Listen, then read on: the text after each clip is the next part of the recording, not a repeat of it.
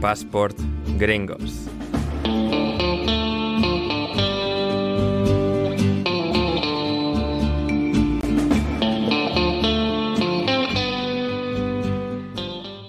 Bienvenidos a Passport Gringos, vuestro podcast favorito sobre deporte y cultura pop estadounidense. Hoy nos adentramos en la fascinante, absurda historia de los American Gladiators, de los famosos gladiadores americanos, una serie reality que mezclaba el concepto de concurso de televisión con el de competición deportiva y encarnado por un grupo de superhéroes de carne y hueso. Y tras bastidores, un villano. Contamos los años de gloria, la huella que dejaron los personajes que hicieron al programa tan especial y quizás la increíble e infinitamente enrevesada historia de su origen.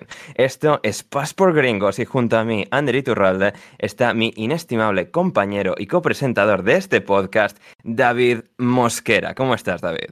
Hola, Ander, ¿cómo estás? Tengo que decirlo, cada vez mejor las introducciones. Es la tercera en cuanto a, a calidad. Te venís superando, te vienes superando programa a programa mis dieces, como se suele, como solemos decir los jóvenes. Mis dieces. Exacto, exacto. Exacto, gracias, gracias, gracias. Lo, lo agradezco, pensaba que igual hoy no me salía tanto, pero... Te quedó muy bien. El programa lo amerita. El programa sobre eh, gladiadores americanos.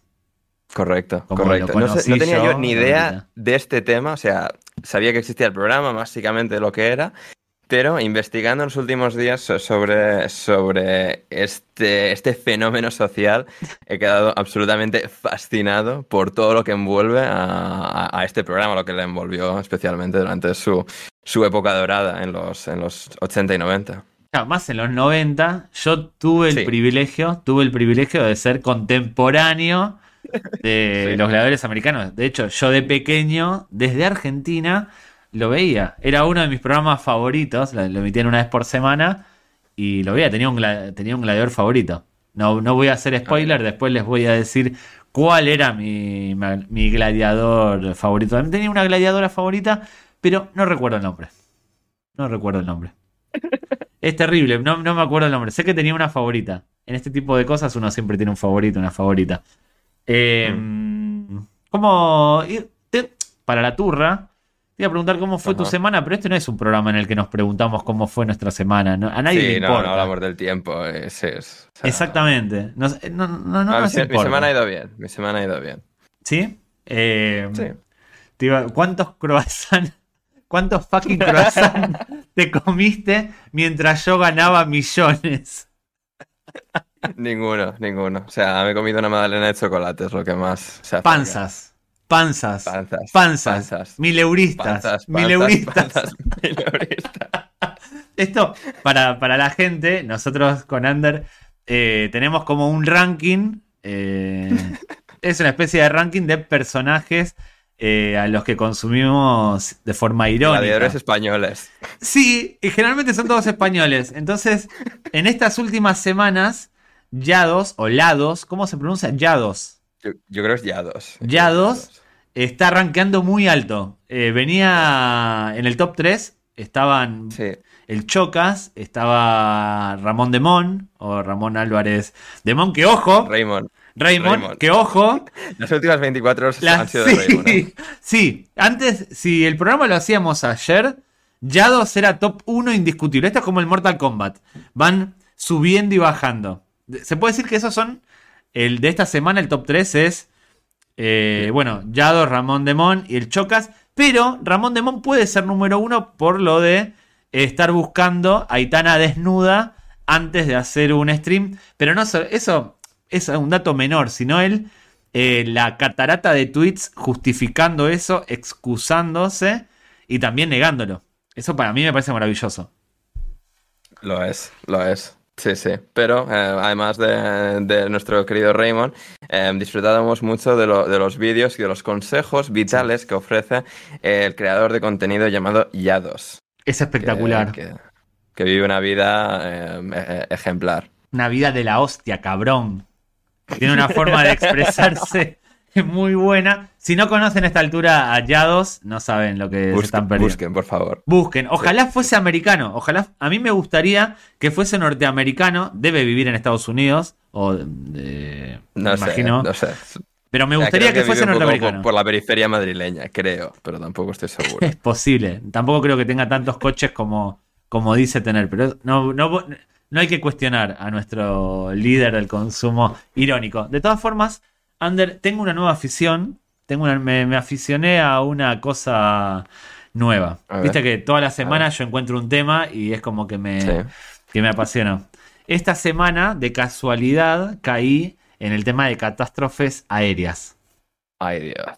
Y empecé a ver vídeos de. YouTube eh, de canales eh, Víctor Blanco, creo que es uno, Víctor Blanco TV, eh, de, de episodios de 30 Sí. minutos aproximadamente sobre catástrofes aéreas, donde analiza estilo Mayday, ese mítico programa de National Geographic, Sí, que es lo que, eso es lo último que, que he visto yo de algo relacionado con eso. O sea, debe hacer 10 años que no he visto un episodio de Mayday. Bueno, me empecé a aficionar por culpa de Mayday, porque antes de dormir me pongo en National Geographic uno de esos episodios y siempre me quedo dormido después de la descripción del, del accidente.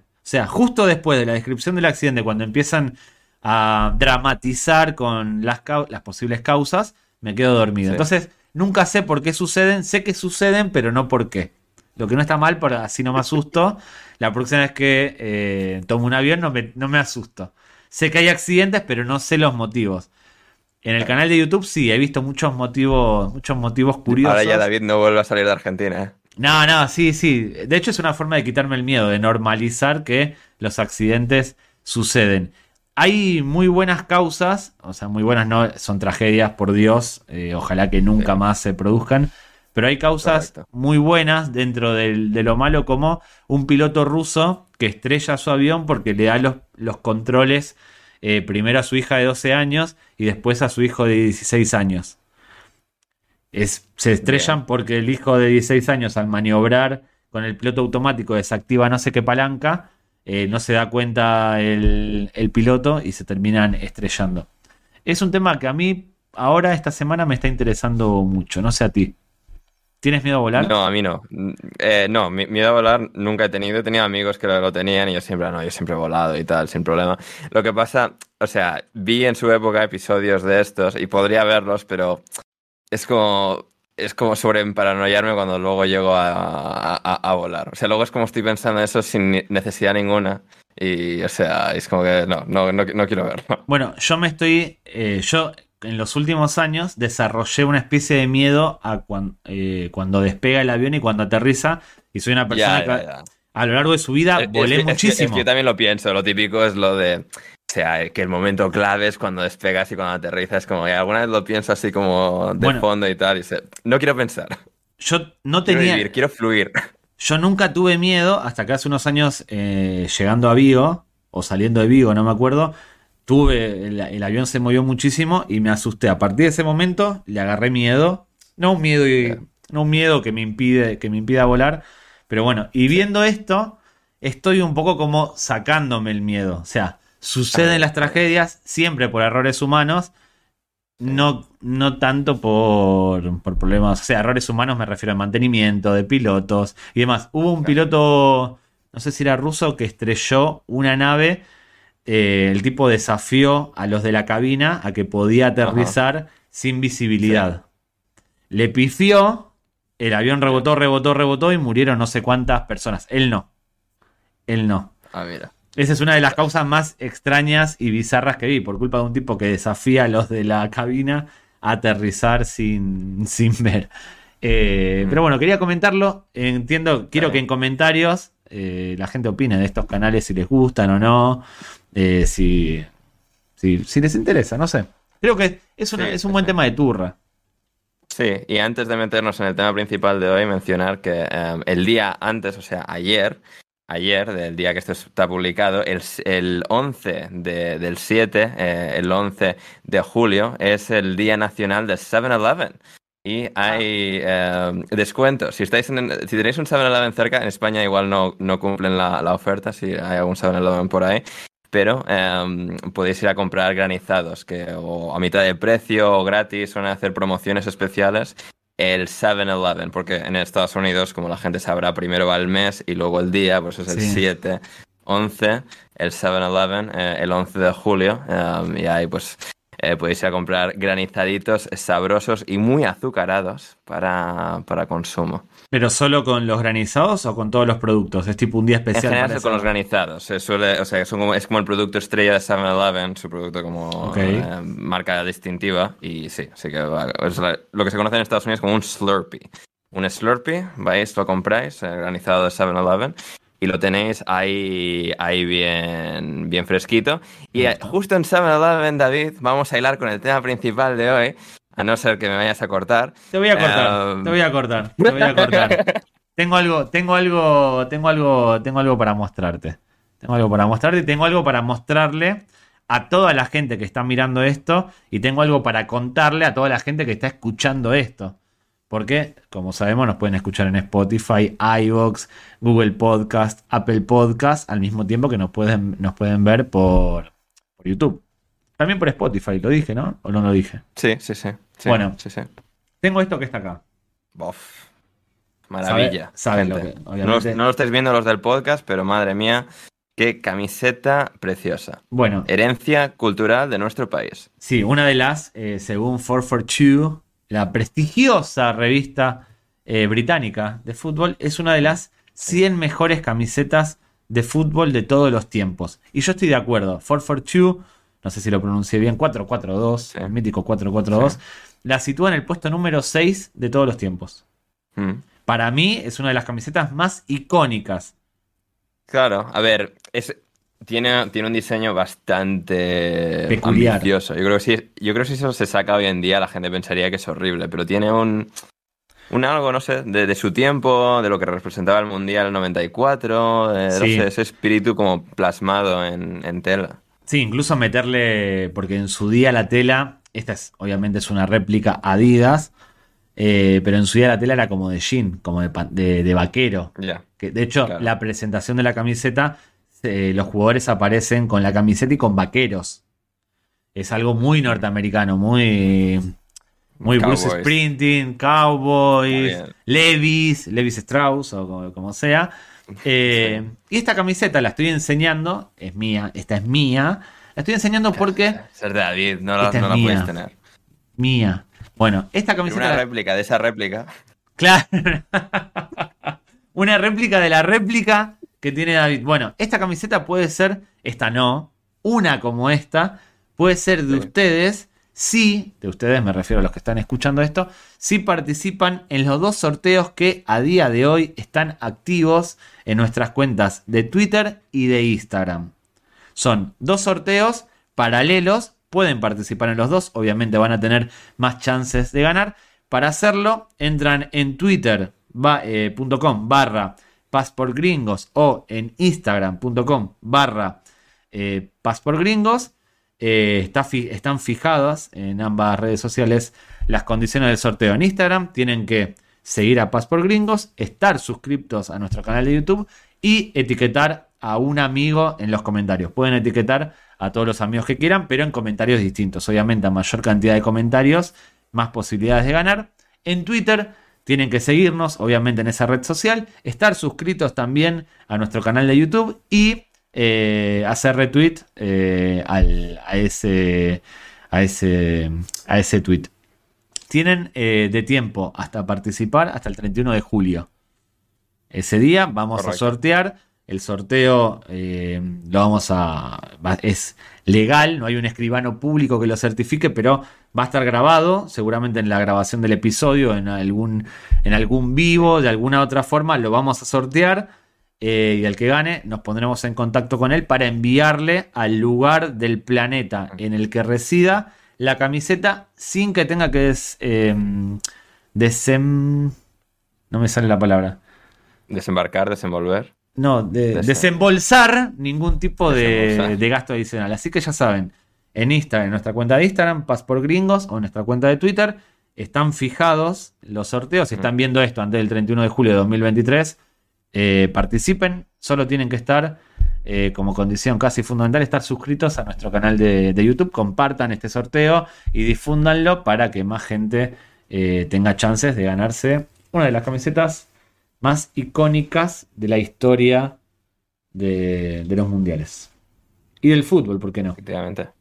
¿Sí? Y del fútbol, ¿por qué no? Sí, sí. Quedó claro, ¿no? Y clarísimo, clarísimo. Dos sorteos que, o sea, cabe la remota posibilidad de que alguien que haya participado tanto a través de Instagram como a través de, de Twitter Sería en el sorteo feo. público que hagamos gane ambas y puede regalarle la segunda a su, a su amigo. Ah, sí, sería, igual Es sería, improbable, improbable. Sería el peor sorteo de la historia. Y además le toca a, no sé, a, ¿a quién? A, a usuario arroba. No, no, no. Esto es legal. Esto es un sorteo legal. Obviamente, nosotros con nuestras cuentas personales hemos hecho retweet Sí, sí, del sí, tweet para si promocionarlo. nosotros como ganadores repetimos, obviamente. Exactamente, por una cuestión obvia que tenemos que promocionar el sorteo, esto es legal, no tenemos eh, ningún tipo de motivación a estafarlos. Eso también, el sorteo es una excusa, primero para eh, llegar a los mil suscriptores de, de YouTube, que es uno de nuestros objetivos, pero también compartir un poco eh, todos esos likes, todos esos retweets, todos esos me gusta, todos esos eh, suscripciones, eh, retribuirlas de alguna manera, como un premio también a ustedes que nos bancan desde el comienzo.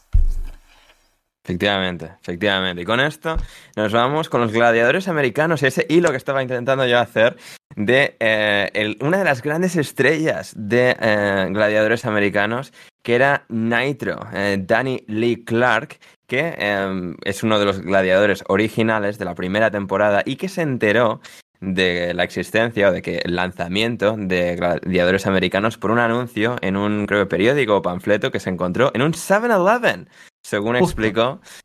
Y eh, así es como consigue eh, él llegar y, y, bueno, ser una de las grandes estrellas de este programa tan, tan curioso y que llegó tan, tan lejos. eh, siete años en emisión en Estados Unidos, expansión mundial, eh, versiones en muchas partes del mundo, versión japonesa, en Reino Unido también hicieron una que fue proporcionalmente hasta más exitosa que la americana, es decir, tuvo más impacto. ¿Cómo se llamaba? escuchaba.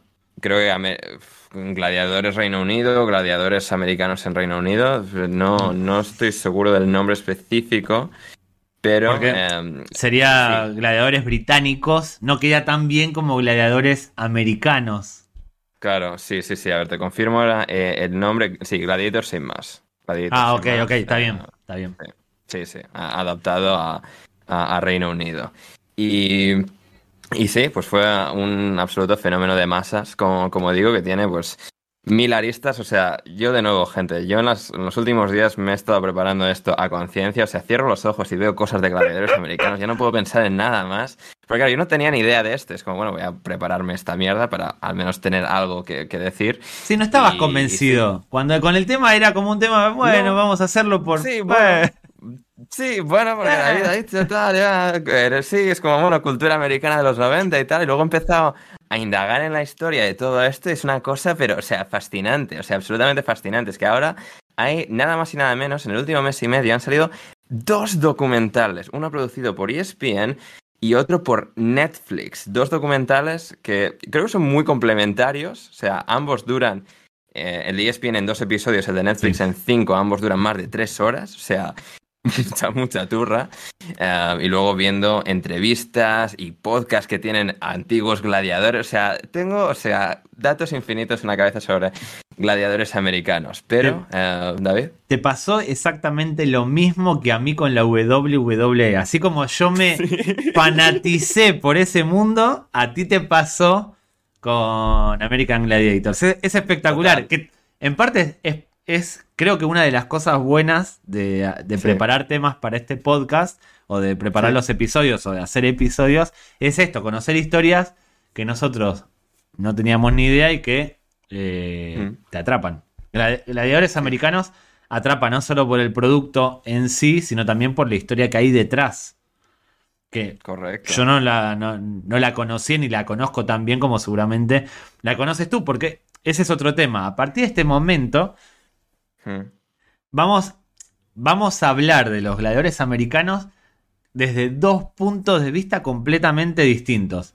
Yo, siendo contemporáneo, o sea, teniendo una niñez, preadolescencia contemporánea a los gladiadores americanos, voy a hablar muchas cosas de memoria y agarrándome a la nostalgia, a esa idealización de cosas que uno ve cuando es pequeño que las recuerda como si fuesen la panacea, el mejor producto eh, televisivo, el mejor equipo, de, el mejor deporte, el mejor, la mejor música. Bueno, yo voy a hablar como viejo meado, como ese, esa persona adulta que piensa que todo lo de su época eh, fue mejor que lo actual. Y Ander va a tener una visión menos contaminada por la nostalgia. Va a tener una visión eh, que va a estar menos contaminada, pero también quizás un poco más descontextualizada. Si bien eh, todo lo que buscó no tiene el contexto de, haber vivido en esa época ni de haberlo visto con los ojos de un puber. Porque era un. Gladiadores americanos, convengamos, era un producto hecho para. No digo niños, pero más para un público infantil que para un público adulto. Un poco como la WWE, eh, ¿no? Es comparable. Sí, sí, sí es, comparable y, digamos durante su existencia hay mucha, mucho paralelismo, mucha comparación, porque si bien esto es más un concurso en el sentido de la ruleta de la suerte, em, cosas así, concurso de televisión, o sea, no está en teoría amañado, o sea, es todo legítimo porque no hay, digamos, Em, interés en que gane uno u otro. Sí, no había guion. No había Exacto, No, no, está, no, estaba preparado, no había guion. Y, eso es lo que distinguía a esto en particular de, la lucha libre, de lo que es el, wrestling, pero vivían en mundos parecidos y eran productos televisivos con, muchas similitudes trazadas entre ambos. Sí, si te gustaba la WWE, es probable que te gustase lo, que te gustasen los gladiadores americanos. Es como iban no al mismo target, pero y había muchas similitudes. Era sí, eh, sí, sí, sí, mucha de la fanfarria de el envoltorio tenía mucho, mucho de, ese, de ese empuje. Y digamos, sus auges son parecidos, son contemporáneos un poco el uno, el uno del otro, aunque quizás cuando Gladiadores Americanos ya cierra eh, definitivamente, obviando el reboot del 2008, em, es cuando el wrestling llega a su pico máximo, que es justo a finales de los 90, y es cuando, cuando cierra eh, Gladiadores Americanos en 1996. Pero sí, sí, es al final algo, algo muy curioso. Sí, sí, que al final tiene muchas de esas trazas y sí, hay una industria en la que, bueno, industria muy específica que en la que los participantes incluso estaban más puteados que muchos de los luchadores, es en gladiadores americanos, porque madre mía, esos contratos que firmaron, eh, Dios mío, Dios mío. Sí, el tema de los sindicatos y demás en Estados Unidos, no, como en, en ese tipo de programas, como que no, no, no, como que no. Y, es curioso lo de los sindicatos también. Una, una de las cosas más curiosas de la existencia de gladiadores americanos es que, em, y, luego de su reboot en el año 2008, es que aparece, curiosamente, en el año 88-89, que es cuando hubo una, em, una huelga de guionistas de ficción en ah. Estados Unidos, como hay una ahora. En el 88-89 ocurrió una y esto hizo que las compañías de televisión necesitasen contenido pudiendo saltarse lo que era el contenido guionizado, escrito, que tenía que constar como ficción eh, preparada, ¿no? como ficción guionizada. Esto era un programa de reality. Y luego en el 2008 hubo otra huelga y las televisiones volvían a necesitar contenido basura con el que rellenar, eh, porque no había nada de, guionistas porque estaban en huelga ojo, no vuelva a gladiadores americanos otra vez en el próximo año, porque estamos de huelga otra vez. No, volvió la XFL, ¿por qué no van a volver de nuevo los gladiadores americanos? Ahora que lo dices, es verdad, en el 2008, que es cuando vuelve los, vuelven los gladiadores americanos, hubo una huelga de guionistas que afectó a muchas de las series que la gente... Ahí aparecen las Kardashian, Jersey Exacto. el año siguiente. Es verdad. O sea... Es verdad, eh, muy mala época para los que veíamos series porque hubo series que eh, tenían menos, menos episodios de las temporadas o que fueron resueltas a las apuradas. Eh, no tenía, no, no había linkeado ese dato. Si bien correlación no implica causalidad, en este caso es evidente la causalidad. sí, sí, sí. sí. eso es, es un componente curioso. Y para que la gente sepa, en Estados Unidos, eh, series, películas y demás, los guionistas están, eh, creo que se dice, sindicalizados. Yo, si no formo parte no sé cómo se llama, si es un colegio de guionistas, un sindicato, no sé el nombre de la figura. Sí, creo que es el Script Writers Guild, este sindicato de em, escritores guionistas, sí. Exactamente. Tú y yo, por ejemplo, si queremos hacer, queremos eh, escribir una serie para una para la Warner Brothers, no podemos si no formamos parte de ahí. E, en Estados Unidos eso se sigue a rajatabla. No hay tu tía, de hecho. Eh, es, una de las pocas industrias en las que, en las que hay sindicatos serios. Sí, sí, sí. O sea, supongamos que no formamos parte de la industria, tenemos un guion para Warner Brothers, alguien tiene que firmar por nosotros. Obviamente eso no se puede, es ilegal y demás, pero... no, no, por eso, sí, sí. Eso es muy importante tenerlo en cuenta en Estados Unidos porque ahí sí que no hay, eh, en, otros países, uno puede vender un guion, no pasa en Argentina o en España, vendemos un guion y eso está, no hace falta estar sindicalizado. En Estados Unidos sí, eso es muy serio y por eso aparecen estos formatos reality como cuenta Under. Gracias a las malas condiciones de los guionistas, eh, hubo canales, hubo productoras que ganaron muchísimo dinero con gladiadores americanos, con Jersey Shore, con las Kardashian y demás. Así que gracias a las malas condiciones, a veces aparecen cosas buenas. Por lo tanto. La casa siempre gana. Exactamente. Si en tu trabajo te están puteando, bueno, algo bueno vendrá para tus jefes a partir de eso. para otros. Exactamente. Alguien va a ganar dinero con tu desgracia. No solo tu jefe. Así que, eh, al mal tiempo, buena cara si te están puteando. no, bueno, no. Hay que luchar. Power to the people. Luchemos por los derechos, como siempre, de los trabajadores. Hmm. Todos somos trabajadores. Efectivamente, efectivamente. Y, a ver, es que esto es un tema, de nuevo, con tantas capas que yo creo que le convenceré a David para hacer una segunda parte de esto en unos meses. Pero, em, claro, yo y, vamos a ir un poco desgranando los diferentes personajes y tampoco quizás entrando en todo detalle. Eh, recomiendo ambos documentales muchísimo, el de ESPN y el de Netflix. Pero, claro, detrás de la creación de, American eh, Gladiators, de gladiadores americanos, he encontrado un personaje del que yo no sabía absolutamente nada, que me ha parecido, o sea, quizás el personaje más detestable de todos los que hemos tratado en Paz por Gringos esta temporada, y venimos a hablar de un homicida suicida, ¿eh? Pero, o sea... más que Vince McMahon, porque sé que a ciencia cierta que a ti no te gusta nada Vince McMahon, más que Vince McMahon. Es que lo estaba pensando y creo que sí, ¿eh? O sea, este tío me... O sea, el creador de Gladiadores Americanos, Johnny Ferraro, o sea, es un sinvergüenza, pero de la más baja categoría que te puedas imaginar. O sea, un tío repugnante y patético, que, o sea, es, es, una absoluta maravilla de historia. O sea, y también hace el documental mejor, semejante personaje.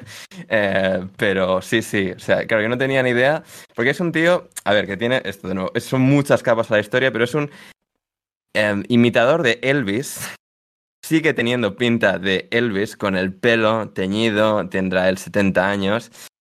O sea, y es pues esto, o sea, un narcisista, un, o sea, psicópata quizás incluso de, primera categoría, porque es eh, eso, al final, alguien que se aprovechó de todo el mundo, que, o sea, traicionó siempre que pudo para salir él ganando.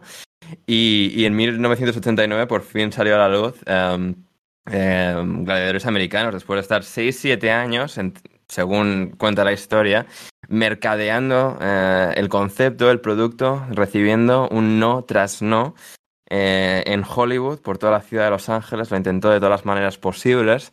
Y aparentemente es una noche, él en un motel, que claro, yo no sé, porque claro, Johnny Ferraro era de Pensilvania, un poco como Will Smith, fue del oeste de Pensilvania, no de Filadelfia, pero sí de Pensilvania, a Los Ángeles, eh, no a ir con su tía y con su tío, pero sí a un motel en el que él cuenta y de nuevo, cuenta las historias de, forma muy dramática y de forma, o sea, muy de, o sea, vanagloriándose mucho, poniéndose medallitas, o sea, es, un personaje importante. ¿A quién te recuerda? bueno, hablamos de él al principio del episodio, en otro rubro, pero hablamos de él al principio del episodio. A nuestro querido eh, Yados. Yados, efectivamente. Sí, en lo suyo. Pero... En lo suyo. Correcto, correcto. El Yados, pero de, de su época, que imitaba a Elvis y sí, sí que, tenía que ser siempre el centro, el centro de atención y cuenta la historia que él estaba pues, en un motel ya queriendo, eh, o sea, ya abandonarlo todo. Siempre cuenta esto en términos muy dramáticos, muy de, o sea, en plan, no sé, es una cosa así, va, me voy a quitar la vida, es como, ya, ya, ya. no, o sea, siempre es como para que, o sea, que venga la atención y darle drama al asunto cuando sabes que no es verdad en su caso. Y, y eso cuenta que estaba viendo una película en el que, eh, en el que la trama es que un músico eh, le vende su eh, alma al diablo para eh, conseguir éxito y fortuna como, como músico. A cambio, a cambio de su alma, eh, se convierte en un músico de éxito. No he apuntado el nombre de la película, me hecho rabia porque no me acuerdo el nombre de la película, que menciona que él ve en este motel, pero que al día siguiente va y se reúne con, con los productores, nuevos productores de televisión y le compran finalmente la idea. Y claro, en su cabeza es como, le he vendido mi alma al diablo. O sea, porque él dice, invoca a Dios tal, que pues yo por vender gladiadores americanos le vendo mi alma dia- al diablo y lo que haga falta. Porque este tío es todo para, o sea, Bueno. conseguir atención, conseguir dinero, lo que haga falta para adelante. En eso, en esa parte, en esa parte de tener una cosa que él considera que es buena e ir hasta el final con ella insistiendo e incluso llegando a asegurar que le vendería el alma al diablo, lo banco, lo respeto. Lo respeto porque en ese sentido, esa parte a mí me parece Mm. loable y animo a todo el mundo a que si creen que tienen algo o que pueden hacer algo, háganlo. Sí.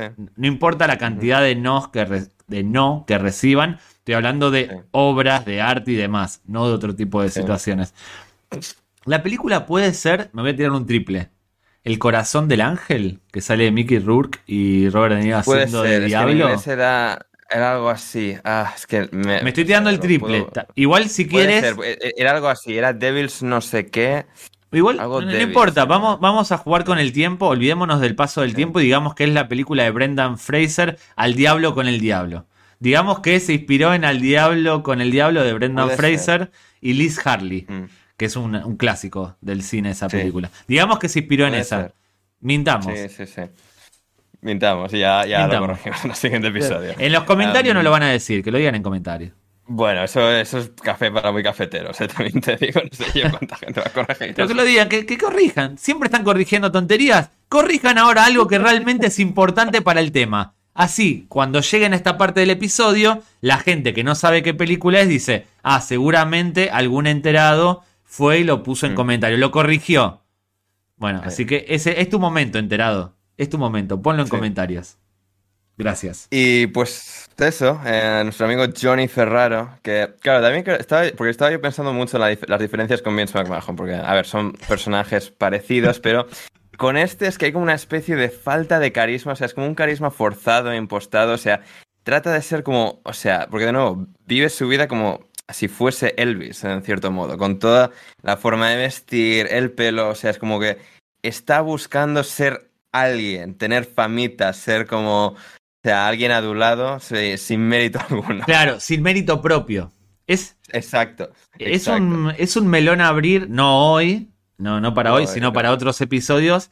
La cultura eh, en Estados Unidos de disfrazarse o caracterizarse de Elvis. Porque no es algo aislado. No, Existe, eh, es como los emo en su día o los otakus, pero en Estados Unidos hay una corriente de gente que se disfraza de Elvis Presley. Y esto lo digo Correcto. totalmente en serio, no es Sí, sí. uno, no son dos, no son tres. Diría que son miles. Miles. Esto algún día en- Seguramente llegue hasta los cuatro, a las cuatro cifras, tenemos que algún día podemos hablar y desgranar o abrir ese melón, pero no es, no es para hoy. Lo que dices de Ferraro es totalmente cierto. McMahon, dentro de lo que cabe, siendo Sí, tiene un algo Repugnante. más. Sí, tiene, no sé, un poco más de algo. ¿Sabes la diferencia? McMahon aprendió eh, a reírse de sí mismo en pos del espectáculo, ergo o traducción en pos del dinero. A McMahon Sí, le gusta sí. el dinero y es capaz de sumarse a un show no siendo él el héroe. Mm, Ferraro no, como dice Ander, Ferraro quería ser Exacto. el auténtico, él quería ser el protagonista. No el programa era una excusa para darle a él la visibilidad que no tenía eh, por motus propio. Sí. No tenía el carisma que hace falta para eh, triunfar Mm. en, en ese ámbito de la sociedad norteamericana. Exacto, exactamente. Y, y bueno, luego eso, ahond- ahondaremos más, pero pues, se crea el programa, llega esa primera temporada que, que David vio y vamos a llegar a los recuerdos de, No. de David de esa primera. La Sí. primera no la vi. Yo agarré, Vale. porque en el 89 Vale, yo pero- era un niño, yo agarré las últimas temporadas. La Vale. Cuarta, Pero bueno, pero quinta, tienes- sesta. pero tienes nociones de la, de la primera. o sea, Sí, sí, vi, fue vi, vi documental, vi peor. eso, sí, sí, sí. Sí, sí, sí. Y, y claro, pues llega esa primera temporada en la que hay, pues eh, empiezan a crear eh, pues el concepto, ¿no? Él, él lo vende y tal.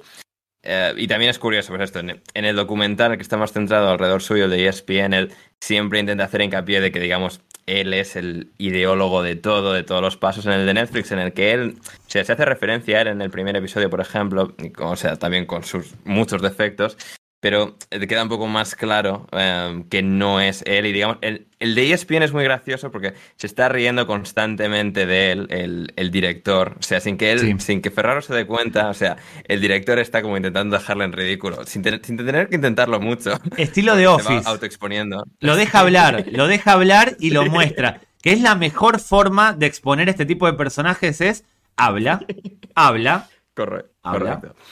Correcto. Y bueno, pues eso, él como que es el ideólogo de todo y luego pues, pero eh, pues ahí ya vende la licencia del programa, lo- los derechos y crean el programa y pues empiezan a crear pues las competiciones, los concursos, la- las diferentes eh, cosas, disciplinas que, que hacen, que, que ocurren dentro, dentro de, este, de este evento con los seis gladiadores originales y luego el concepto de eh, que entrasen contendientes a luchar contra los gladiadores americanos. Los seis eh, originales, eh, que en hockey hay seis equipos originales, en, gladiadores americanos hay seis gladiadores originales, que son eh, Gemini, Gemini, Nitro, Lace, Sunny, em, Zap y, y Malibu.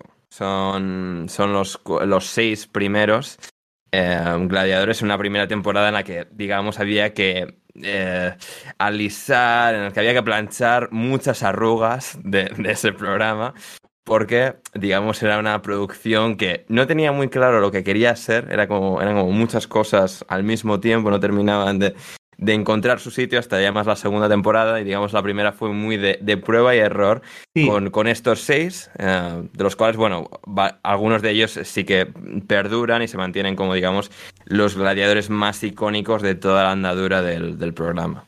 Sí, el concepto, como dijo Ander, para los que nunca vieron gladiadores americanos, había una, una retaíla de pruebas físicas en las que los participantes se tenían que ir enfrentando a cada uno de los gladiadores eh, y derrotarlos para alzarse con el premio del concurso, que no me acuerdo en la primera temporada mm, eh, la cantidad que era, pero en su día o en la época, en el prime del programa era de 100 mil dólares. El que ganaba Mm. gladiadores americanos se llevaba 100 mil dólares.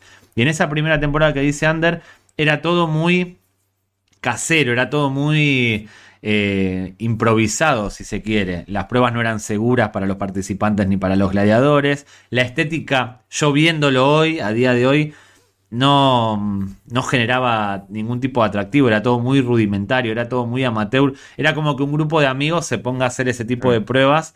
No, no, no era agradable, muy agradable de ver. Y en la primera temporada hacen un break, hacen un parón, cambian, profesionalizan un poco todo. Y en la segunda parte de la primera temporada se produce un aumento en el interés de la gente y a partir de ahí el programa no deja de crecer.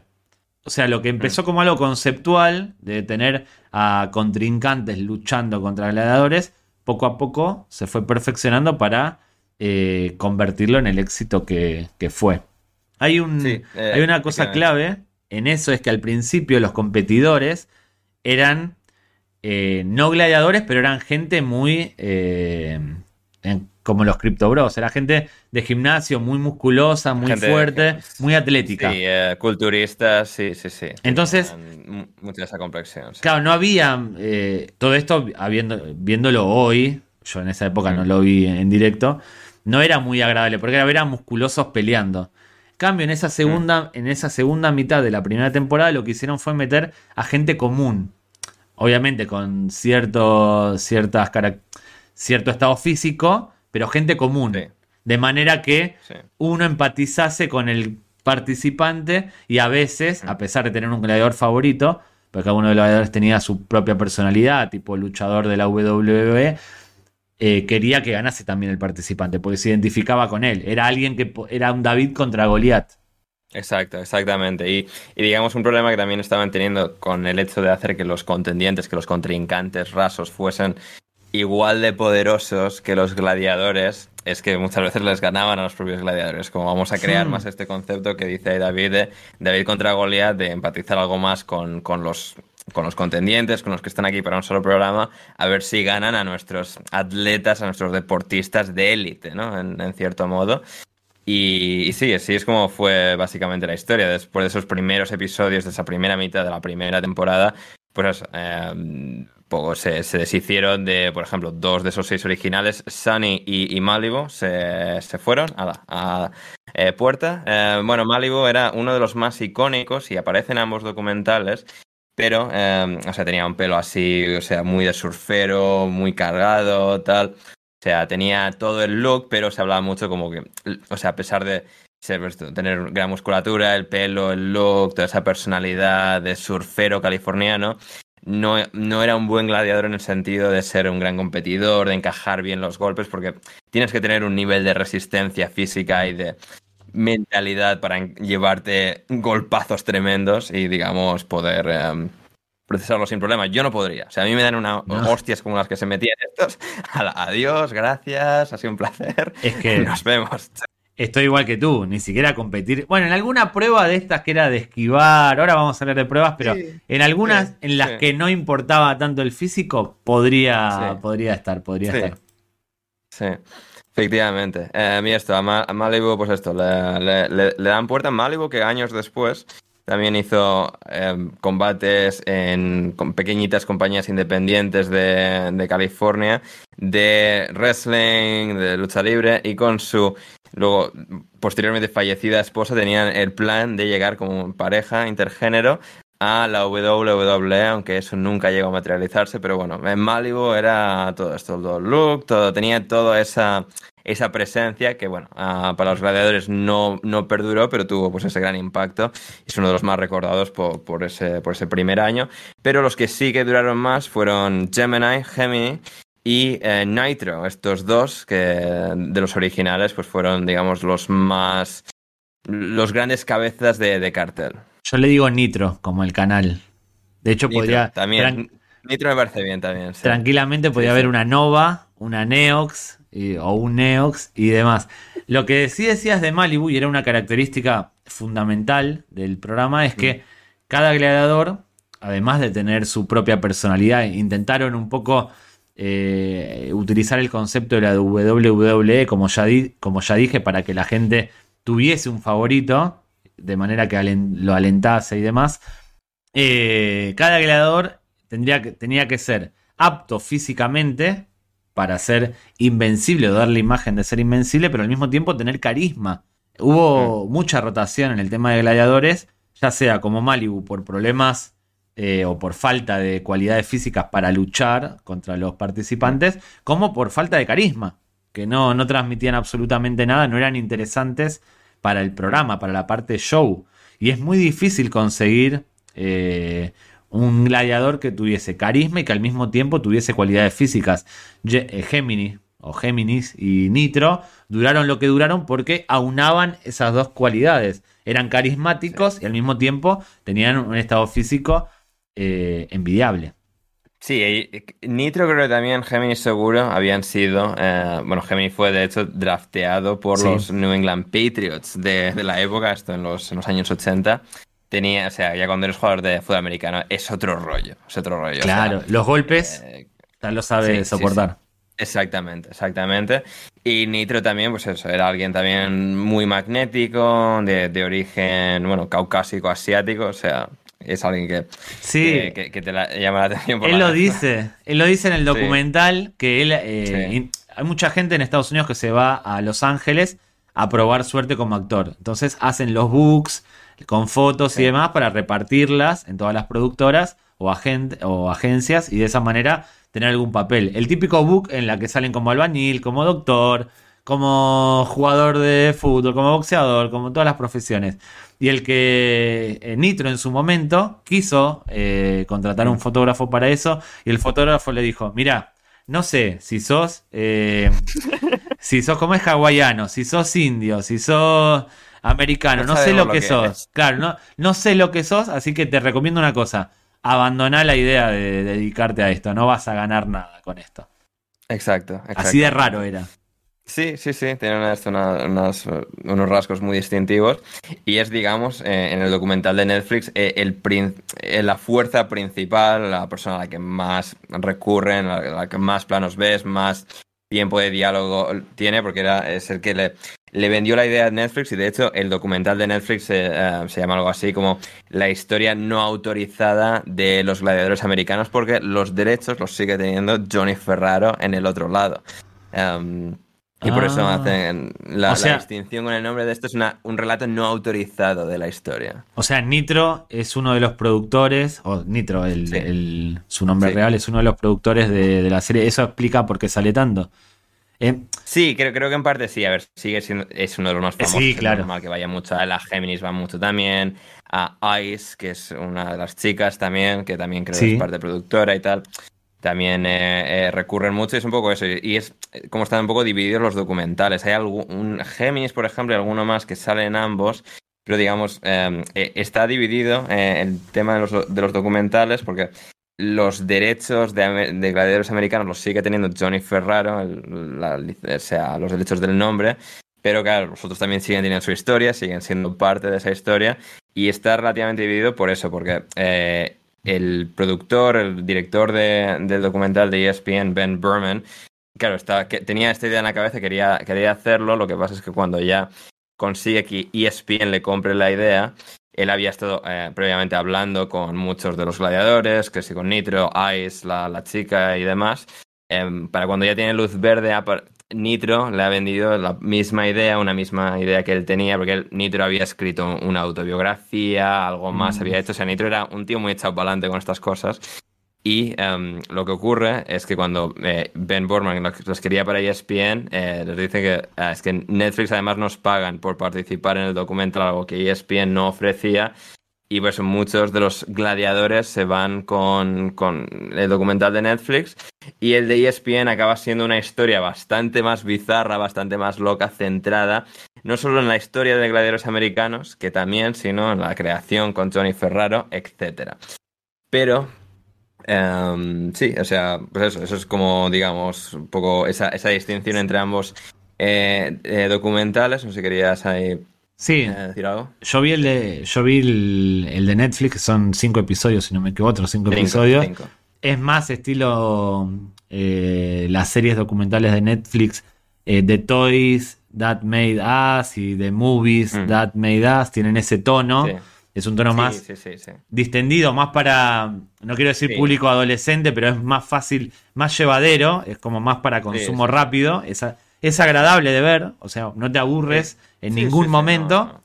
Y el. ESPN es más, eh, más como lo que nos tiene acostumbrado ESPN.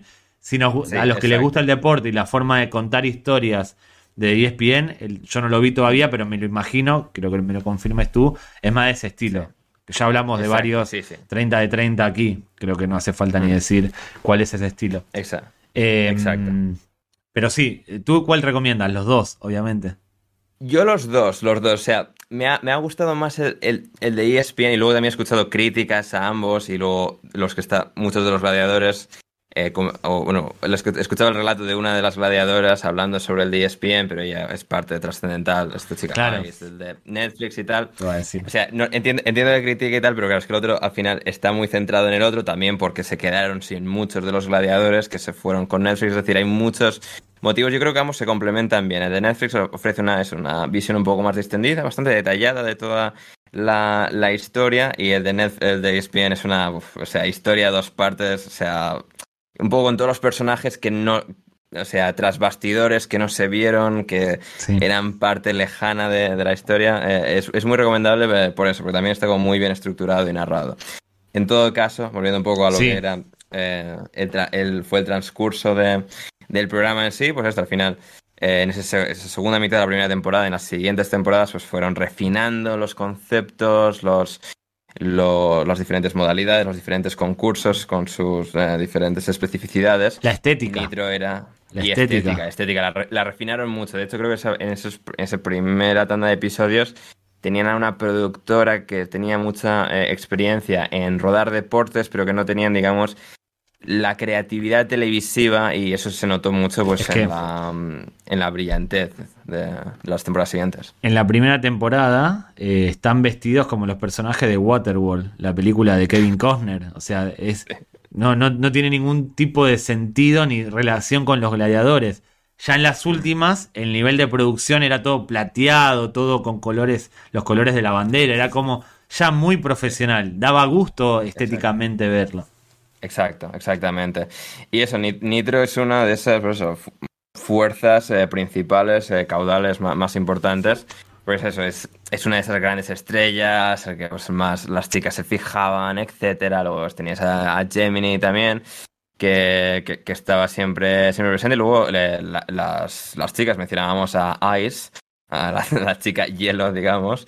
Y eso, había otros, Lace y Zap también, que, era, que fue bueno, muy importante, estuvo en eso. Ahora Sí. que dice los nombres, no tenían ningún tipo de relación con los gladiadores. Eran nombres que podían ser de Caballero del Zodíaco, de Pokémon, de Digimons, de cualquier cosa menos de gladiadores. Porque no eran en latín, no eran, eran cualquier cosa. No, era, teníamos a Malibu, a Lace, a Zap, a Géminis, a Nitro, a Sunny, a Blaze, a Bronco, a Gold, a Blazer, Bronco, que- bronco.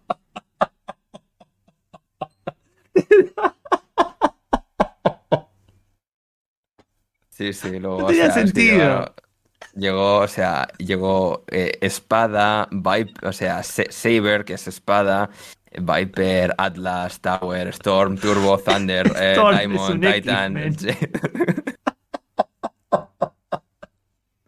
Ahí le pifiaron un poco, pero bueno, lo iban haciendo. Hay que decir que lo fueron haciendo sobre la marcha.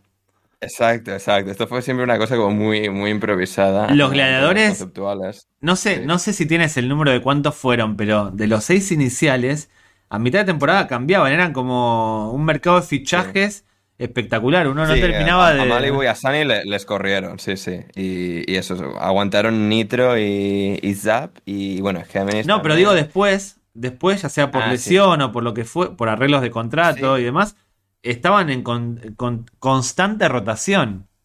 Sí, y, de hecho llegando, a- volviendo de alguna forma al tema de los sindicatos, hubo, claro, estos esta- habían hecho las primeras temporadas, habían hecho un tour nacional, que un tour nacional por Estados Unidos es como si fuese una gira mundial, porque tienes que ir Sí. muy lejos a muchas ciudades, un tour de seis meses, eh, no, seis, no, nueve meses, creo que tienes- eran, no, nueve, creo eran nueve meses en total con algún descanso.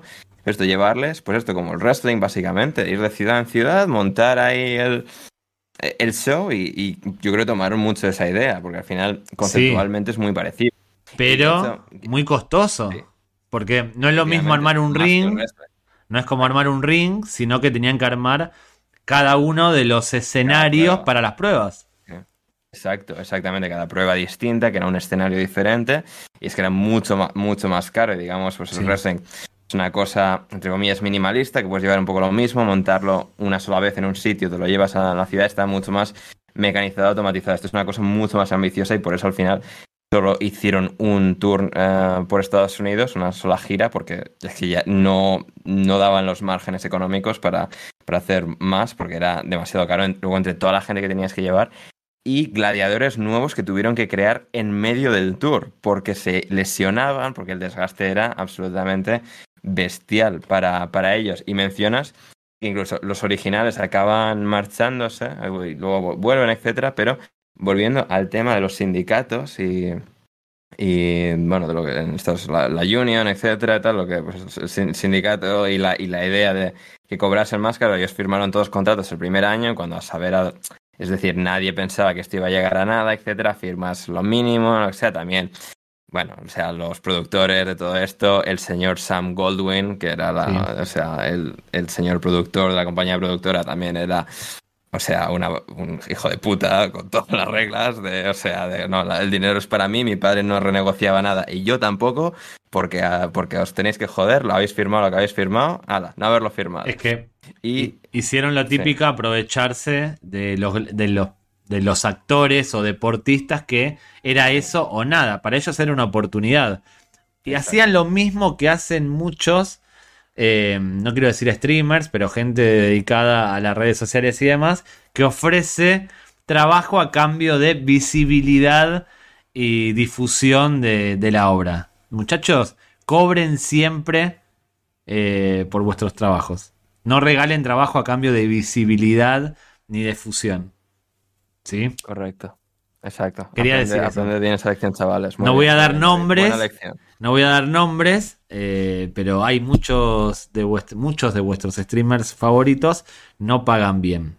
Contratan a cambio de difusión, entre comillas, o la visibilidad o lo- la- el prestigio que da. El caché de colaborar con X, ¿no? Pero, Eh, sí, sí, sí, sí.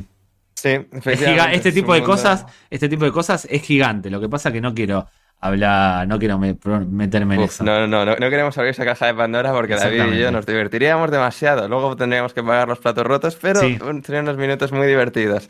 Em, Perdón, te eso, interrumpí. eh, no, no, no, sin problema. Em, claro, lo que, claro, viendo lo poco que cobraban para, digamos, los picos de popularidad y de fama que estaba alcanzando el programa, estaban. Claro, luego el tema del merchandising, empezaron a crear figuritas, eh, camisetas, ta- todo tipo de parafernalia eh, con la marca de gladiadores americanos. Y estaba ahí eh, esa lucha de que, pues por un lado tienes a gladiadores muy icónicos, personajes icónicos dentro de, de lo que era el programa, dentro de lo que era el concepto.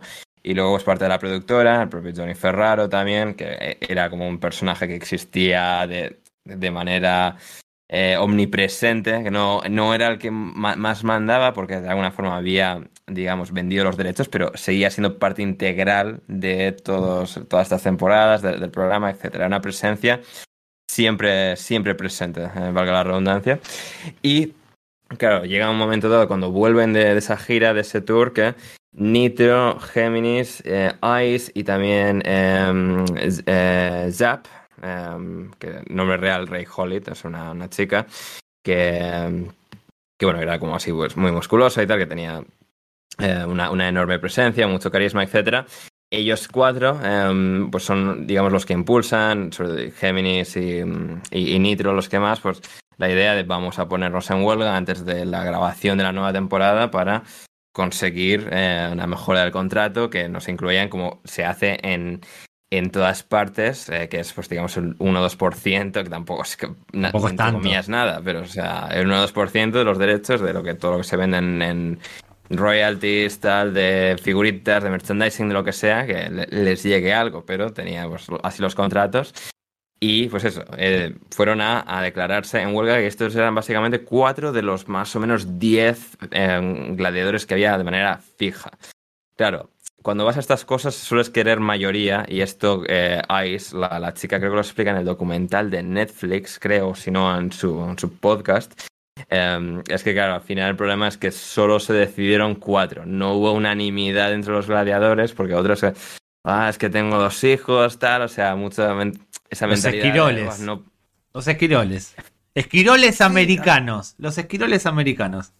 Básicamente, al final tenían ese miedo de, de perder su, su, su sueldo, su salario y que no pudiesen mantener a su familia y pues optaron por la opción segura de, de no sumarse a Nitro Géminis, Ice y, Zap, y, y bueno, eh, al final pues Sam Goldwyn, pues viendo que solo era 4 de los 10, siendo pues este típico productor que nada, aquí lo importante es el programa, lo importante somos nosotros, sois reemplazables, bla, bla, bla pues eh, despidió a, a los cuatro, a, a- a esos cuatro. Ahí, ahí dentro, o sea, para mí es una putada, está, o sea, claramente está mal la resolución que tomó, pero desde su punto de vista, y ahí le doy la derecha, en el sentido de que es cierto, los gladiadores individualmente no eran tan importantes como el programa, como el todo. Es Mm. uno de esos casos donde el todo supera a las individualidades en cuanto a atractivo y demás. En la WWE, despedir a Hulk, a Hulk Hogan era despedir a una pieza importante del producto final.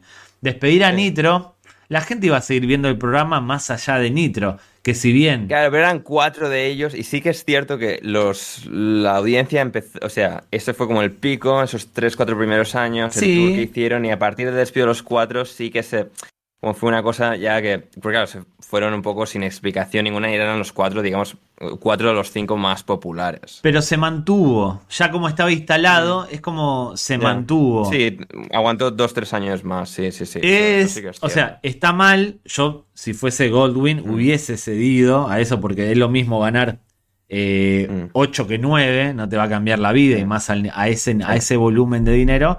Pero. También es cierto que jugó la carta de, bueno, son reemplazables. Y efectivamente duró un par de años más y listo. Mm. Es como. mm, Sí, y, y sí que eh, me hace gracia también el, el, bueno, el papel que juega en ambos documentales, porque él sale en ambos documentales y es el director Sí. del programa, eh, el, el director que es Bob Levy, eh, que es, o sea, un personaje absolutamente maravilloso. Me encanta la forma en la que le introducen en ambos documentales porque sigue un espíritu muy, muy parecido, muy, muy parecido. De repente le, le meten como el alivio cómico y ya Sí. lo ves un poco desde el primer momento, que es como, vale, el contraste cómico de, de este tío destartalado y, o sea, súper ecléctico, digamos, que, Sí. que aparece. Y sí, una de esas cosas que, que mencionas, que, o sea, les estaban jodiendo, pero bien, con los temas de los contratos, con el tema de los derechos laborales y, y sí, sí, es eh, algo que, Bueno. que, que él eh, destaca en, en, ambo- en ambos documentales. Hubo una época en la que no tenían seguro médico. Esto También, es muy como la al- al- al XFL. es muy parecido a la principio era el XFL. salvaje oeste. Sí, exacto, como la Eso- XFL. Eso me recordó a la XFL, de en plan, te lesionas, problema tuyo, no me voy a hacer cargo de tus lesiones. Y era al principio la falta de seguridad y de, de preparación de Había cada una de las pruebas. al principio, sobre todo. sí. Era muy, best- era muy bestia, era muy, pero muy bestia. Eh, después, después, obviamente, sí mejoraron las condiciones. Y del director de Levi, que yo realmente, eh, para mí es el que mejor me cayó de, de- de- Sí, de sí, es todo. que- es que- Era un tipo que tenía penes de goma eh, en la sala de dirección. No uno ni dos, sino que llenaba la sala de dirección de penes de goma y se reconocía fanático del porno y no tenía ningún tipo de reparo en organizar fiestas salvajes en su casa. Correcto, que tenía una colección, claro, esto eran los 80 y 90, tenía una colección de VHS. Terrible. Seguramente, seguramente, si hubiese tenido internet en ese momento, hubiese buscado Aitana desnuda en Google mientras grababa o mientras dirigía gladiadores americanos. Después, como el, el fanático del fichaje de Mbappé, no de Mbappé, sino de su fichaje por el Real Madrid, lo hubiese desmentido diciendo que se lió y que estaba leyendo una noticia en el New York Times y que de ahí terminó en una búsqueda de Google.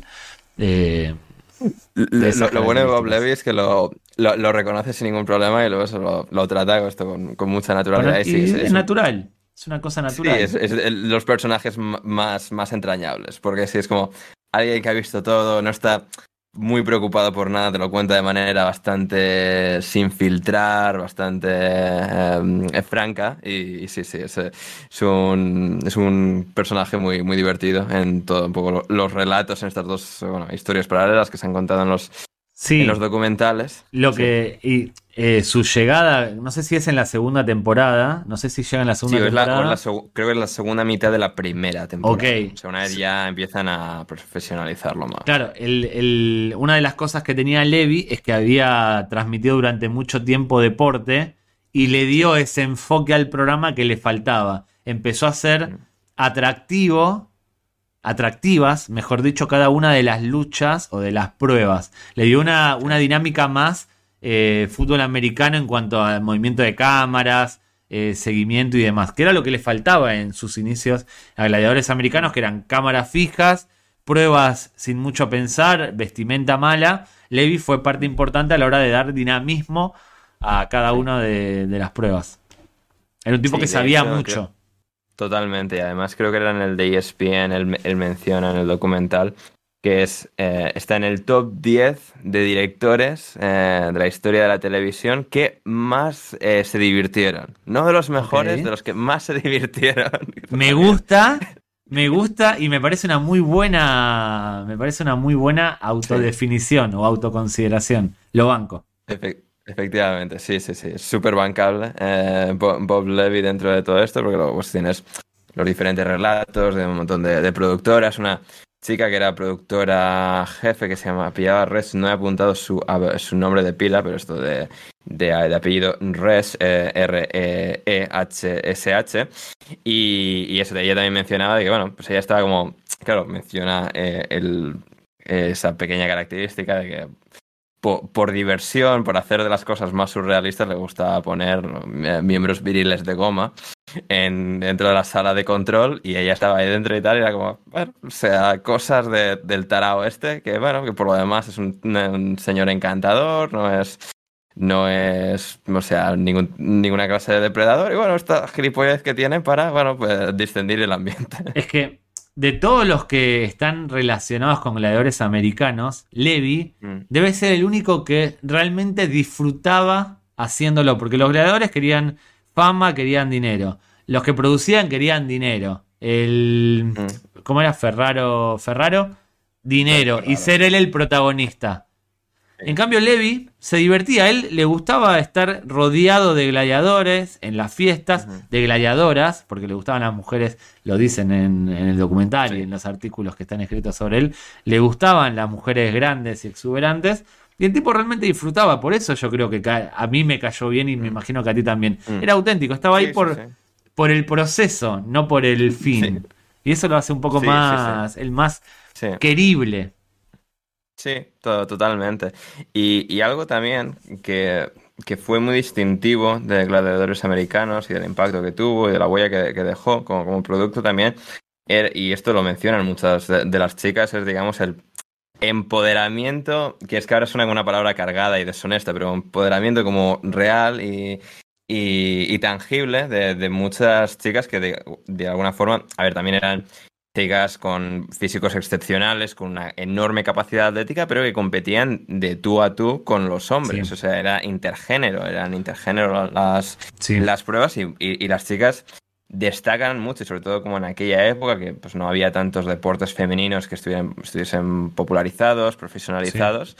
Eh, la oportunidad que, que les, que les dio a, a todas ellas, a Ice, a, a Zap, a, a Blaze, que era una, una chica eh, afroamericana, es decir, que tuvieron ese- esa gran oportunidad a, través de- del programa de realmente eh, erigirse y consolidarse como atletas femeninas que competían de igual a igual con, con los hombres y eran, digamos, parte del programa, estrellas del programa, Sí. al mismo nivel que Nitro, Géminis o, o- o Laser. Sí, y no estaban cosificadas. No es que No. estaban presentadas como íconos sexuales, ni mucho menos. Que para la época de la televisión norteamericana, uno podría llegar a pensar que las mujeres iban a estar eh, presentadas como objetos. No, como dice Ander, estaban eh, presentadas como gladiadoras. Eran pares a los gladiadores. Y eso es quizás haya sido intencional o no, porque vaya uno a saber el motivo, eleva un poco el nivel del programa en cuanto a esa lucha de sexos que o ese sexismo que imperaba en la televisión yankee en esa época. Sí, eh, totalmente. Y luego eso fueron apareciendo más, más chicas, más chicos también. Todo eso fueron apareciendo. Haber leído antes un poco lo- los nombres. Me he dejado a Ciclón, David. Me he dejado a un, a un gladiador que era Ciclón. Bronco es mi favorito. Bronco, Bronco me encantó. No, no me acordaba de Bronco. Mi favorito era Turbo. Sí, Tur, Tur- bueno, Turbo, Turbo, que era chica también. Galen eh, Tomlinson, eh, que también esto estuvo por lesión, se perdió un par de temporadas intermedias, pero eh, que, que fue también otra, otra chica que... No, Turbo era, era varón, ¿eh? No, no, tu- Turbo, Turbo No, no, era- Turbo, Turbo era, era. Ah, no, no, espera, no, no, sí, sí, sí, sí, sí. No, No, era mi favorito. No, no, no, no, no. Sí, sí, sí. ¿Te gustaba Turbo? Y estaba pensando en Storm, Debbie Clark, Claro, Galen claro, Tomlinson Turbo, sí, sí, sí, lo tenía. No, no, no, ahí es como. eh, eh, cuando lo veía era como que quería que ganase. Sí, Que, que ga- Sí, que sí. ganase. Hay una cosa que no dijimos. Yo dije antes, hablé de un premio de 100 mil dólares. Pero en algún momento la idea del concurso era que el que lo ganase, el participante que lo ganase, se convirtiese en un gladiador. Que pasase a formar parte. temporada. Pero eso nunca Sí. pasó. Eso nunca Sí, pasó. ah, eso como en la primera temporada era, era como el premio, pero luego ya quitaron ese, No, ese premio se, y ya no, se perdió. ya no volvieron. Y hubo- perdió.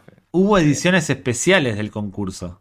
Hubo mm, una de las de las que vi era Policía de Los Ángeles contra Policía de New York. Una edición Sí, en la también, que hubo, competían policías. también hubo edición de los vigilantes de la playa. Sí, sí, sí, sí, sí, sí.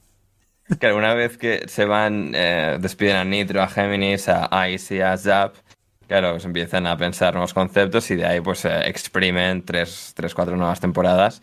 Eso, en- incorporando nuevos conceptos, nuevos grupos de gente que, que tenían un poco esa, esa, esa batalla. Sí, sí, luego pues esto también es Saber, que era esto, el señor Espada también, que era sea, un señor afroamericano que, de la calle, que él mismo mencionaba que, o sea, que su vida podía haber ido por cualquier cauce, que en un momento dado también era, eh, se, se autodenominaba como el hombre más peligroso del mundo entero, o sea, él se, se sentía así, eso venía de, de una zona y de un ambiente extremadamente peligroso. Llega al programa y bueno, acaba un poco reconduciendo su vida, pero también eh, la tragedia siguió acompañando y es que la policía mató de manera eh, eh, brutal e inconsciente a un sobrino suyo y luego creo que unos meses después, una temporada siguiente, uno de los contendientes era un policía, un agente de policía de Los Ángeles que se enfrentó a él en una de las pruebas, esto con un poco los pali los, eh, los bastoncillos de, de Las algodón justas. gigantes. que- La- las justas. La- las justas, efectivamente, las justas. Y, este Saber em, ap- aprovechó, se eh, regodeó mucho eh, en, esa, en esa batalla que tuvo con uno de los agentes de policía para. O sea, mira, o sea, pues, esa pequeña eh, revancha y, y menciona un poco en la entrevista post partido de, o sea, bueno, a veces la vida te, te lleva a buenas situaciones en las que puedes, o sea, apalizar a, a un policía. Y la el presentadora le dice como, bueno, pero legalmente, sí, sí, legalmente, niños, es importante hacerlo legalmente, pero esto es, o sea, por todos lo- los chicos del barrio que jamás, eh, que alguna vez quisieron pegar a un policía, Le- pues eh, tuvo le- su oportunidad. Le da un poco de lírica. Hay que decir que Sí, muchas veces eh, se dio el caso de que un gladiador agredió a un participante más allá del combate. efectivamente, efectivamente fue uno de los casos también que más incomodó a uno de los productores principales, que era eh, Aitan Keller, eh, que también tiene un, eh, un rol prominente, eh, especialmente en el documental de, de Netflix, en el que señala eso, que em, hubo pues, uno que se- creo que era Titan, que creo que Sí. no figura en ninguno de los dos documentales de manera activa, em, que eso, tuvo un... tenía esta prueba como un, uno se, agarraba como si fuese una liana eh, desde una plataforma más alta e intentaba derribar a, un gladiador que estaba, digamos, una plataforma individual delante suya, tenía que llegar y, digamos, con su impacto, con la inercia, tirarlo y tenía tres intentos para tirar al gladiador y, y ganarle. A Titan le tiraron, considera, pero claro, no, tú te lanzabas en liana, pero luego no podías hacer como fuerza o lanzar Claro. como el brazo o pegar una patada en el aire. Claro, no, no, como- tenía que ser legal. bola. Exacto, tenías, te hacías como bola, tal, e intentabas darle, no, no intentabas generar más fuerza ya una vez estabas en, en el aire. Titan pensó que era un golpe ilegal, etcétera, perdió un poco los nervios, persiguió a uno de los árbitros, creo que hasta la, la grada y tal, fue sea un, un episodio No. un tanto surrealista y eso que incomodó mucho al, a, a ese productor Sí. Keller. Y al participante le deja el codo, como cuando te hacen una falta que dejas el Sí. codo, la pierna eh, para pegar. En esa prueba es en la que Malibu se lesiona. Sí. Que ahí es donde se lesiona, se abre un poco la cabeza y es donde queda en evidencia eh, de que quizás no está tan preparado para ser un gladiador Exacto. americano. Exacto. Él se cae y, o sea, con, digamos, la fuerza, o sea, la, la inercia, el, el momento donde su propia rodilla se da contra la frente y se abre el mismo su frente con su, su rodilla en lo que cae, digamos, contra la zona colchada de- del suelo. Y, y sí, tuvo una conmoción bastante fuerte. Él menciona Sí. como, pues esto, eh, estaba en negociaciones con su propio médico para que le dejase volver. El médico le decía que, has- o sea, esto es una conmoción muy fuerte. Si vuelves y te vuelven a dar ahí, te puedes ir, te puedes ir al otro barrio. Así que, y luego ya entre eso que comenzó la nueva temporada, partieron caminos con, con el bueno de Malibu. Em, Pero, pero sí, fueron un mo- montón de pe- esos pequeños detalles que, fueron ahí un poco esa, ma- marcando la diferencia. El laser también es uno un poco menos mencionado, pero también parte trascendental y fue laser, eh, aunque bueno, es el concepto de, de su nombre era pues, nada es más rápido que, que un láser, que la velocidad de un láser, tal, bueno. Eh, lo que se inventó el laser, que fue jugador de Los Ángeles Rams también, Sí. de fútbol americano. Y es eso, que fue al final, él no fue el- un original, creo que aparece en, bien en la segunda mitad de la primera temporada o en la segunda temporada, y acaba siendo, después del despido de Nitro, Géminis, etcétera, el gladiador que más episodios, eh, en el que más episodios terminó participando de, de todos, y eso también uno de los más Sí. recordados y una de las voces, eh, caras más eh, prominentes del documental de Netflix. Sí, y él entra porque era compañero de piso de Nitro. Se conocían Sí, de exacto, antes, sí, se- se eran amigos, conocido. compañero de piso, y Nitro es el que lo Exacto. recomienda. Exacto, exactamente. eh, porque esto creo que había habido alguna especie de, de huelga, como en la película, los. ¿Cómo es? De, Lo- The. Replacements de Kenu Reeves, The que la mencionamos en el primer episodio de Paz por Gringos. Todo hilado, todo hilado. Todo hilado. Tenemos, o sea, todo, está todo hilado. Y creo que eh, era que Nitro había jugado con Laser en uno de estos partidos de los Rams en los que los jugadores estaban medio en huelga, etcétera. Eran como uno de esos eh, replacements, eh, re- reemplazadores. Y, y eso, los conocen, llega Laser al programa y esto son esto, parte eh, icónica, trascendental de esos, esos episodios, esas temporadas de máximo auge del programa. To- todo, o sea, curiosamente está entrelazado con lo- los sindicatos, las huelgas por todas partes. En, eh, en toda esta, esta divertida esta divertida trama, este divertido concepto. Yo, tenemos que, tenemos que sindicalizarnos, Ander. Tenemos que formar un sindicato y reclamar que todos, Sí. lo- eh, para reclamar, para que todos los que están vien- viendo esto se suscriban a nuestro canal de, de YouTube. Es importante que tú, Correcto. que miras todos nuestros episodios, los disfrutas, sonríes, te enfadas, Sí. comentas, Correcto. pones like, te suscribas, no te cuesta nada. Suscríbete y si no te convence, no lo quieres hacer por nosotros, por, por eh, darnos ese, ese gusto, ese, ese agradecimiento, participa, suscríbete para participar por un sorteo, por el sorteo de esta camiseta de Estados Unidos. Nuestras cuentas de Instagram y de Twitter, en el post Sí. fijado, tweet fijado, están. Las bases de participación. Hay dos sorteos, solo tienes que estar suscrito, hacer retweet, compartir el, el post y ya, ya estás listo para participar. Hazlo, no- hacemos esto gratis. No nos hagas Correcto. sindicalizarnos. No hagas que formemos un sindicato y bajemos el nivel de este, de este podcast. Claro, ¿qui- ¿quiénes nos reemplazarían a nosotros? ¿Quiénes serían de replacements que vendrían Uh. aquí a, a seguir sacando esto adelante mientras nosotros exigimos mejores derechos laborales? Me gusta como consigna. Me gustaría, me gustaría, esto es loco porque no sé, no- nunca, nunca seguirían una idea que tiró yo, pero me gustaría un episodio de Paz por Gringos hecho por Álvaro Velasco e Iñaki San Román. Me gustaría que un día vengan y hagan ellos Paz por Gringos y para, y para rizar el rizo, que nosotros hagamos paquetes. Pero ni Álvaro ni Iñaki tienen lo que hay que tener para prenderse a esta idea. Sería muy bueno. Sería un- Lo sería. esos crossovers. Pero claro, así como dirían que no a esto, dicen que no o decían que no a todas las ideas que yo les proponía eh, para participar en ese podcast, al que, Sí. como ya anuncié, no voy a volver. Ya se terminó mi participación en, en paquetes. Lo digo también, esto lo digo a- no a modo de cierre, porque esto no es un cierre, porque este episodio Under, yo creo que Sí. tiene que tener una segunda parte más pronto que tarde. Efectivamente, efectivamente, porque claro, había que Nos contar. quedó y- todo. y- Nos quedó nos- nos todo. quedó todo. Nos quedó todo, efectivamente. O sea, había que contar mucho- un poco de la- los inicios y la historia. Y es que hay una cosa más que voy a dejar un poco el cebo para la segunda parte que haremos más adelante. Pero espera, porque la segunda parte no sé si hacerla más adelante o que sea nuestro próximo episodio. En plan, sí, sé. hoy, primera parte, esto lo, lo estoy diciendo, esto lo teníamos que conversar después. Pero me parece que tenemos que hacer una segunda parte pegada a esta. Hagámoslo. Ahora tira el cebo y va a quedar para el Podría próximo ser. episodio. Hagámoslo, hagámoslo. Bien, pues sí, podemos hacerlo. Lo tendré más fresco. Ya está siempre dentro de unos meses, pero lo podemos hacer eh, perfectamente. Hagámoslo. Esto es La semana que viene. Sí, Sí. pero quiero, quiero el cebo. Tira el, cebo. efectivamente. Tira el cebo. Sí, sí, sí, bueno, no, por supuesto. O sea, comentado eh, la historia, así un poco por encima, mis opiniones de, de Johnny Ferraro, el, este impersonador, de, este imitador de, de Elvis, que, o sea, nacido en el oeste de Pensilvania, en un pequeño pueblo llamado Erie, del lago Erie, que está en, en el lago. Yo eh, ni me acordaba que Pensilvania hacía, o sea, tenía costa, costa interna.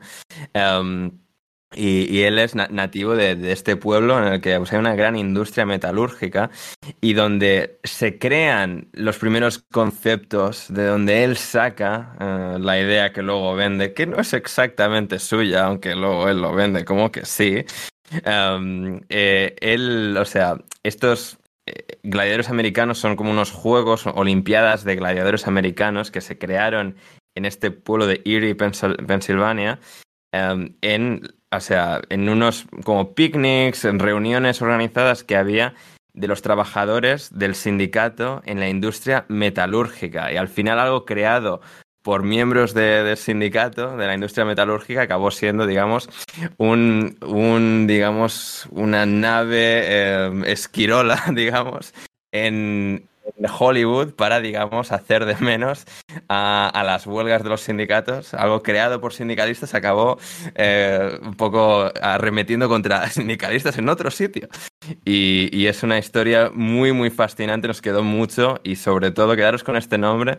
Y si veis el documental de ESPN, eh, lo vais a disfrutar mucho y también del episodio nuestro la semana que viene, pero es Dan Carr, el eh, supuesto creador original Me gusta. cómo, eh, cómo Johnny Ferraro, eh, bueno, o sea, se salió con la suya durante años. Dejamos ahí el cebo. Me y gusta. podréis. Sí, Dicho así, tenemos para el próximo episodio la historia de Dan Carr y Ferraro. sí, Ya tenemos Sí. algo ahí. Tenemos, sí. Eh, esto no sé si lo tenemos, pero vamos a contar el lado oculto de los gladiadores americanos. No sé si lo tenemos, pero vamos a contarlo porque esto No, vende. sí, sí, hay más. Sí, el tema de los esteroides y tal. Sí, se puede, Y- se puede contar y lo mal que acabaron algunos también. Y vamos a hablar,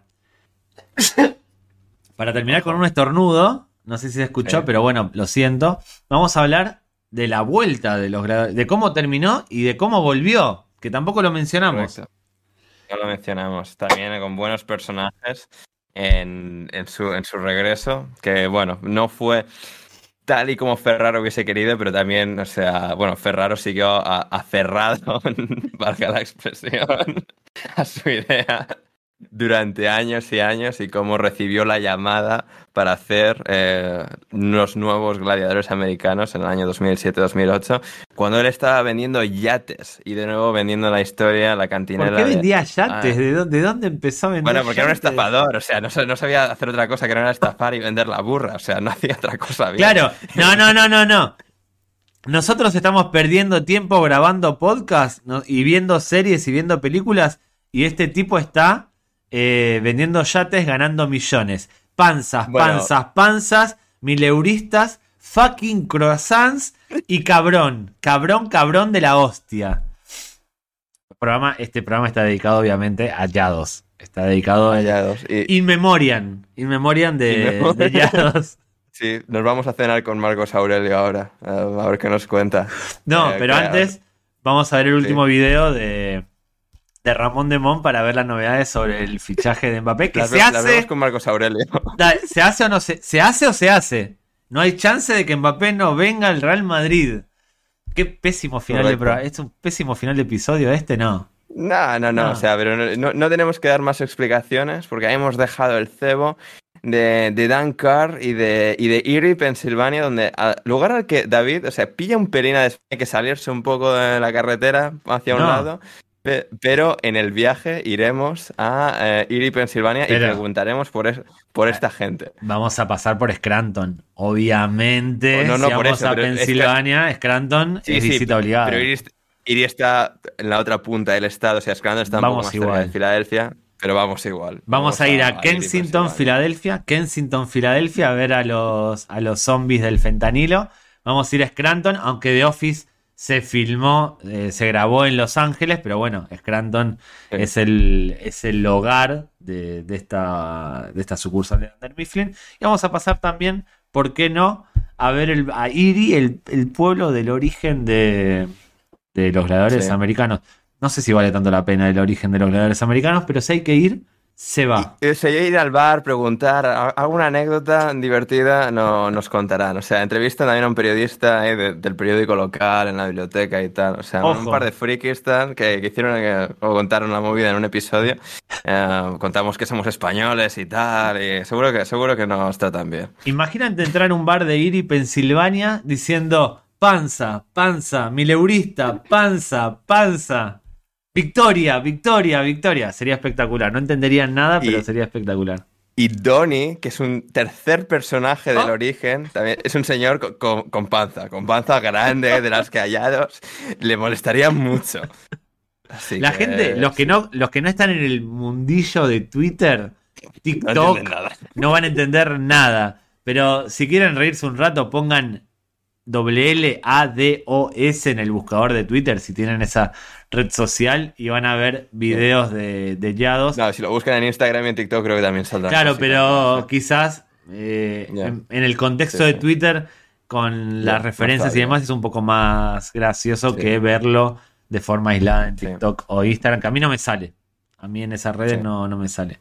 Pero bueno, perdón por este final, perdón por este final. Que bueno, final un poco Performamos muy bien. Performamos, hoy muy bien. al máximo nivel. Al máximo nivel y hemos dejado ese, cebo de, de, que, de cuál fue el origen y de cuál es esa historia oculta detrás de los focos de gladiadores americanos, mucho más. Próximamente en Passport Gringos, seguidnos en arroba Passport Gringos, en Instagram, en Twitter, en TikTok, a David en arroba Ronaldeños, a mí en arroba Anders Hoffman. Buscad el tweet en Twitter y el post en Instagram dos sorteos paralelos de la camiseta, es decir, sorteamos dos em, ediciones de la misma camiseta. Em, para, todos vosotros que queráis participar, suscribíos y de interactuar con esas dos publicaciones en Instagram y en Twitter. Eh, David, muchas gracias por el programa de hoy. A ti, Ander, y nos vemos en la segunda parte de, de Gladiadores Americanos. Efectivamente, aquí volveremos con muchísimo más para contaros la fascinante historia que a mí me ha cautivado y que espero que a todos vosotros también eh, próximamente en Passport Gringos.